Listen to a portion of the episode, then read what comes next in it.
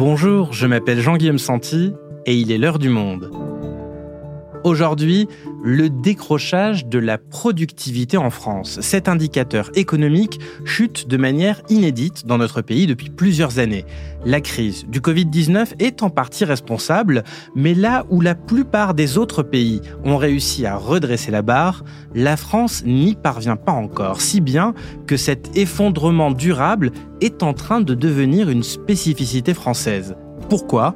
Qu'est-ce qui explique que notre économie soit de moins en moins productive Et surtout, est-ce que cela doit nous inquiéter? Pour répondre à ces questions, je reçois Béatrice Madeline, journaliste au service Économie du Monde.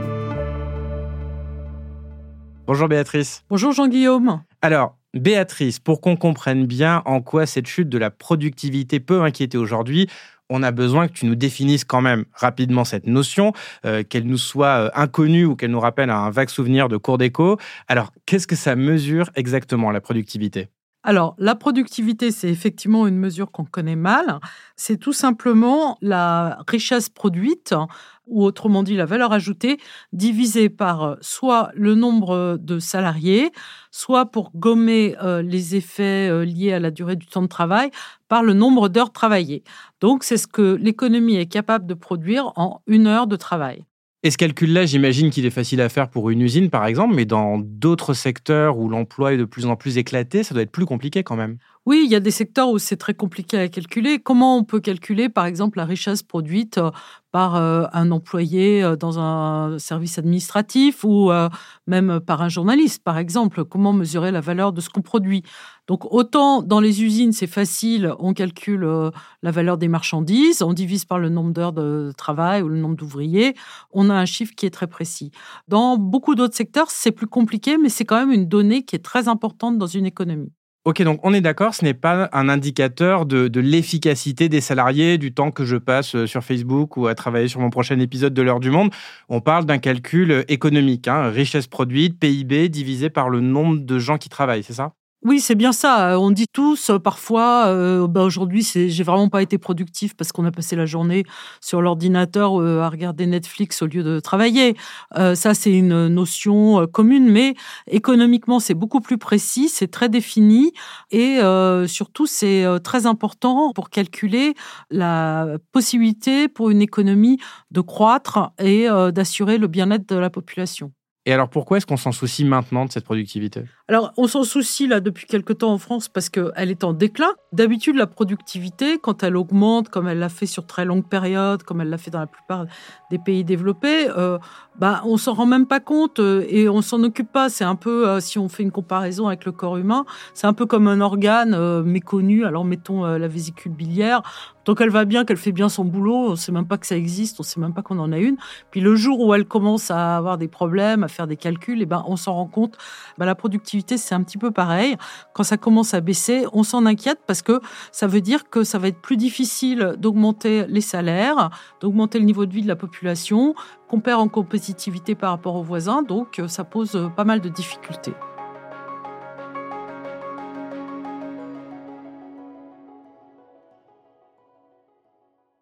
Ok Béatrice, donc la productivité de la France euh, évolue mal, elle ne cesse de chuter depuis au moins 2019. Est-ce que tu peux nous donner des chiffres pour illustrer ce phénomène? De quoi on parle exactement? Alors, de quoi on parle? D'après les données Eurostat qui font autorité euh, en Europe, la productivité en France a chuté de 3,75%, donc euh, presque 4 points, entre le deuxième trimestre 2019 et le deuxième trimestre 2023. Et c'est quelque chose qui ne s'était pas produit depuis des décennies. Alors, on peut aussi donner une image par rapport euh, au nombre de personnes en emploi. Depuis 2019, l'économie française a créé 1,2 million d'emplois. C'est une augmentation de 6,5% de l'emploi salarié. Or, la richesse produite pendant le même temps n'a augmenté que de 2%. Donc, on voit bien que le nombre d'emplois augmente beaucoup plus vite que la richesse produite. Donc, ça veut bien dire que on a énormément augmenté le nombre d'emplois et tous ces gens n'ont pas contribué à augmenter la richesse globale. Et ce qui explique tout ça, on en parlait un peu au début de cet épisode, c'est la crise du Covid. Pourtant, ça continue alors que la crise du Covid, elle est passée depuis. Oui, alors la, crise du Covid a vraiment euh, accentué le phénomène pour une raison très simple, c'est que la France, au moment euh, où euh, on a confiné l'économie, a fait le choix de garder les personnes en emploi. C'était le dispositif du chômage partiel hein, pour éviter un drame social. La France a gardé aussi les entreprises en vie grâce au PGE, grâce aux aides publiques, etc. Donc c'était un choix collectif qui a été fait à ce moment-là de préserver au maximum le tissu économique. Mais donc, on s'est retrouvé avec une économie, des gens qui étaient en poste, qui étaient euh, des salaires qui étaient versés, des entreprises qui existaient, mais qui ne produisaient rien. Donc là, on a eu une grosse chute de la productivité. Il s'est passé à peu près la même chose dans d'autres pays, sauf qu'eux ont réussi à remonter la pente après la crise, et ce que nous, on n'a pas réussi à faire on est le pays d'Europe, d'après les, travaux d'un professeur qui s'appelle Eric Dor, qui est professeur à l'IESEG School of Management. On est le pays de l'Union européenne qui a le moins rattrapé les de productivité du Covid. Et comment expliquer qu'on n'a pas remonté la pente par rapport à tous ces autres pays? Alors, il y a plusieurs explications. Une des explications majeures qui expliquerait environ un tiers de la perte de productivité, c'est qu'en France, on a beaucoup misé depuis quelques années sur l'apprentissage et on a eu beaucoup, beaucoup de créations de postes d'apprentis. Et les apprentis sont comptabilisés par l'INSEE comme des salariés à part entière. Or, par définition, un apprenti passe une partie de son temps en formation et euh, il débute dans son métier, donc il est moins productif euh, qu'un salarié qui sera plus expérimenté. Donc on a l'essor de l'apprentissage qui pèse. Il y a un autre phénomène qui est un peu spécifique à l'économie française, avec notamment euh, les, les prêts garantis par l'État.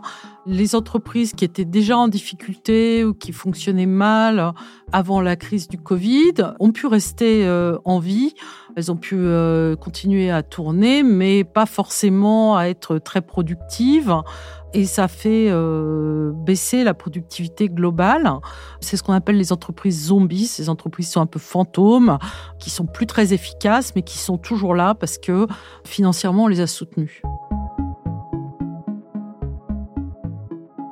Il y a un autre facteur qui est euh, toutes les pénuries euh, de, euh, de biens, de matières premières, etc., qu'on a connues après le Covid et à cause de la guerre en Ukraine, qui ont mis à l'arrêt certaines entreprises ou presque.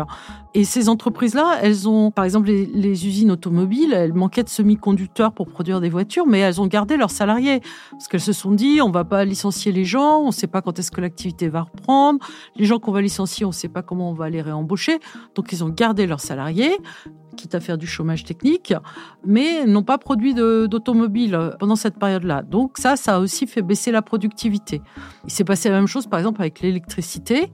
Si vous vous souvenez, on a fermé, on a arrêté euh, pendant quelque temps les centrales nucléaires parce qu'elles avaient besoin de maintenance. Or, EDF n'a pas euh, licencié ses salariés. Mais Béatrice, c'est un choix politique quand même tout ça, parce que si je suis bien le calcul que tu nous expliquais tout à l'heure, hein, productivité égale richesse divisée par euh, nombre de têtes, si la richesse reste constante, si on veut que la productivité remonte, il faut mécaniquement détruire de l'emploi. Et mettre des gens au chômage, c'est un choix politique qui n'est pas forcément souhaitable économiquement. Oui, effectivement, c'est un choix politique. Euh, tu as parfaitement raison. On l'a dit tout à l'heure, hein, c'est aussi le reflet de nos préférences collectives. On préfère euh, garder les gens en emploi, même s'ils produisent peu.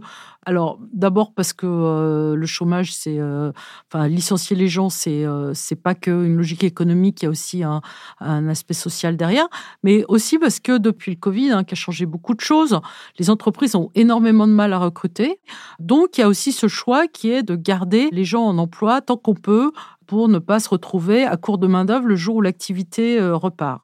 Et sur ce point précis du maintien de l'emploi au détriment parfois de la productivité, notre journaliste Marion Botorel est allé interroger Thomas Hubert. Il est économiste à la Banque de France et il note les effets bénéfiques des décisions prises ces dernières années. Depuis 2019, en France, on observe une très très forte progression de l'emploi et une grande partie de la faiblesse de la productivité est liée à cette forte augmentation de l'emploi. Cette forte augmentation de l'emploi, elle survient en France alors qu'on était, nous étions jusqu'à 2019 un pays avec un niveau d'emploi qui était plutôt plus faible que celui de nos voisins ou des économies comparables. Donc on peut considérer que cet effet de rattrapage est en partie positif, c'est-à-dire que la France retrouve un niveau d'emploi de manière plus euh, durablement supérieure. On partait d'une situation où le taux de chômage en France était euh, élevé et on est retombé à des niveaux qui n'avaient pas été observés euh, depuis la grande crise de 2007-2008 euh, et avec un taux d'emploi qui est même à un niveau record depuis qu'on le mesure, c'est-à-dire depuis les années 70. C'est vrai que c'est plutôt un beau résultat de l'économie française d'arriver à mettre de plus en plus de monde en emploi plutôt que d'avoir un très fort taux de chômage comme on avait avant la crise. Donc c'est aussi un choix politique, effectivement. Ok, donc on a vu les, principales raisons qui mènent à cette baisse de la productivité. Est-ce qu'il y en a d'autres qui t'ont été données par les experts que tu as interrogés?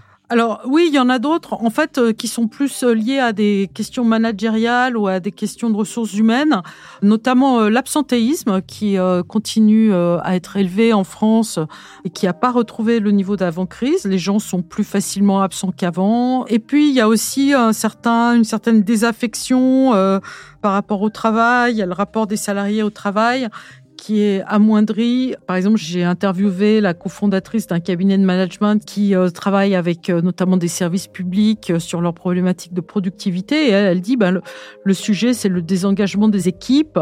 Les gens calent complètement, ils sont fatigués. Il y a deux fois et demi de plus de burn-out qu'avant.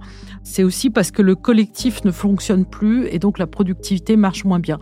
Donc il y a aussi des questions de gestion humaine derrière tout ça et des questions d'engagement au travail.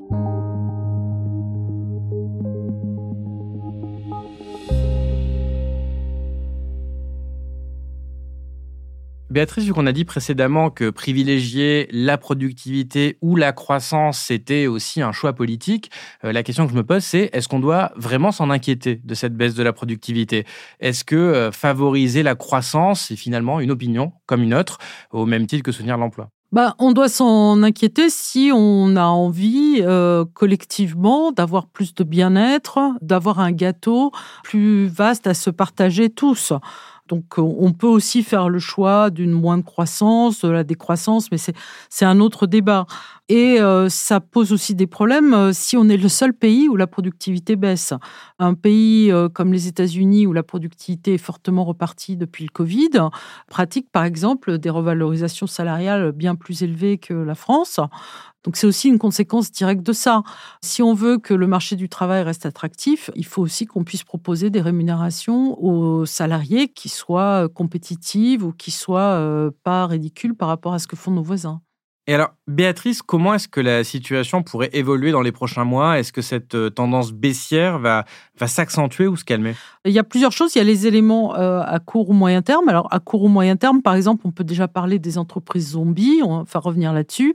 Bon, on voit que là, euh, les défaillances, elles reviennent à leur niveau d'avant-crise, que toutes ces entreprises qui étaient un peu maintenues en vie sous respirateur, on va dire, elles sont en train d'arriver au bout du système. Et donc ça, ça va faire remonter un peu la productivité. Il y a le fait que le ralentissement de l'activité économique fait que les entreprises recrutent moins. Donc euh, les créations d'emplois très dynamiques vont s'arrêter aussi. Et ça aussi, c'est plutôt favorable à la productivité. Et on avait parlé de l'apprentissage, et là, on voit aussi que euh, on est en train de plafonner en termes de nombre d'apprentis, parce que bah, tout simplement, le nombre de jeunes susceptibles d'entrer en apprentissage n'est pas extensible à l'infini. Donc, euh, tout ça, c'est des facteurs euh, qui, à court ou moyen terme, vont peser favorablement, vont jouer plutôt dans le sens d'un redressement de la productivité. Mais si je reprends notre raisonnement, si tous ces éléments pèsent favorablement sur la productivité, ils vont donc peser négativement sur l'emploi avec la faillite de toutes ces entreprises zombies dont tu parles. Euh, d'où ma dernière question. Est-ce qu'il y a un moyen de redresser la productivité en France sans que le chômage n'augmente? Redresser la productivité sans que le chômage augmente, ça passerait notamment par euh, des réformes, enfin des mesures euh, beaucoup plus structurelles, plus longues à mettre en œuvre. Alors, il y en a, euh, je dirais, deux principales. Déjà, travailler sur l'éducation et la qualification, la formation des jeunes. C'est un élément très important parce que plus une population est qualifiée, plus elle a tendance à être productive, plus la productivité va augmenter. Or aujourd'hui, euh, plein d'études le montrent, hein, on ne va pas revenir euh, là-dessus ici, mais euh, le niveau scolaire, le niveau de formation globale, le niveau de compétences globales de la population en France a plutôt tendance à, diminuer. Donc ça, c'est le cheval de la bataille d'un économiste, par exemple, qui s'appelle Xavier Jaravel, qui dit qu'il faut absolument travailler à long terme sur le niveau de formation. L'autre facteur euh, qui permet d'augmenter la productivité, ben, c'est la technologie, c'est l'investissement euh, en technologie, c'est euh, l'innovation. Or, l'innovation, on le voit aujourd'hui, ben, elle, elle est moins foisonnante qu'il y a quelques décennies de ça. Et aujourd'hui, comme le disent aussi d'autres économistes, eh ben, les, les inventions, elles ont moins d'effets économiques qu'avant. On les intègre moins dans les entreprises. Elles nous aident moins à travailler mieux, plus vite, de manière plus efficace. Peut-être que là aussi, euh, il faut euh, se dire qu'on est arrivé à une sorte de plafond et qu'on aura du mal à trouver des gains de productivité dans la technologie. Merci Béatrice. Merci Jean-Guillaume.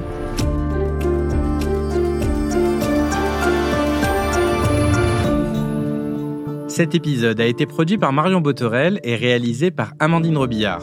Pour aller plus loin, je vous renvoie vers les articles de Béatrice Madeline ou tous ceux de la rubrique économie du monde.fr.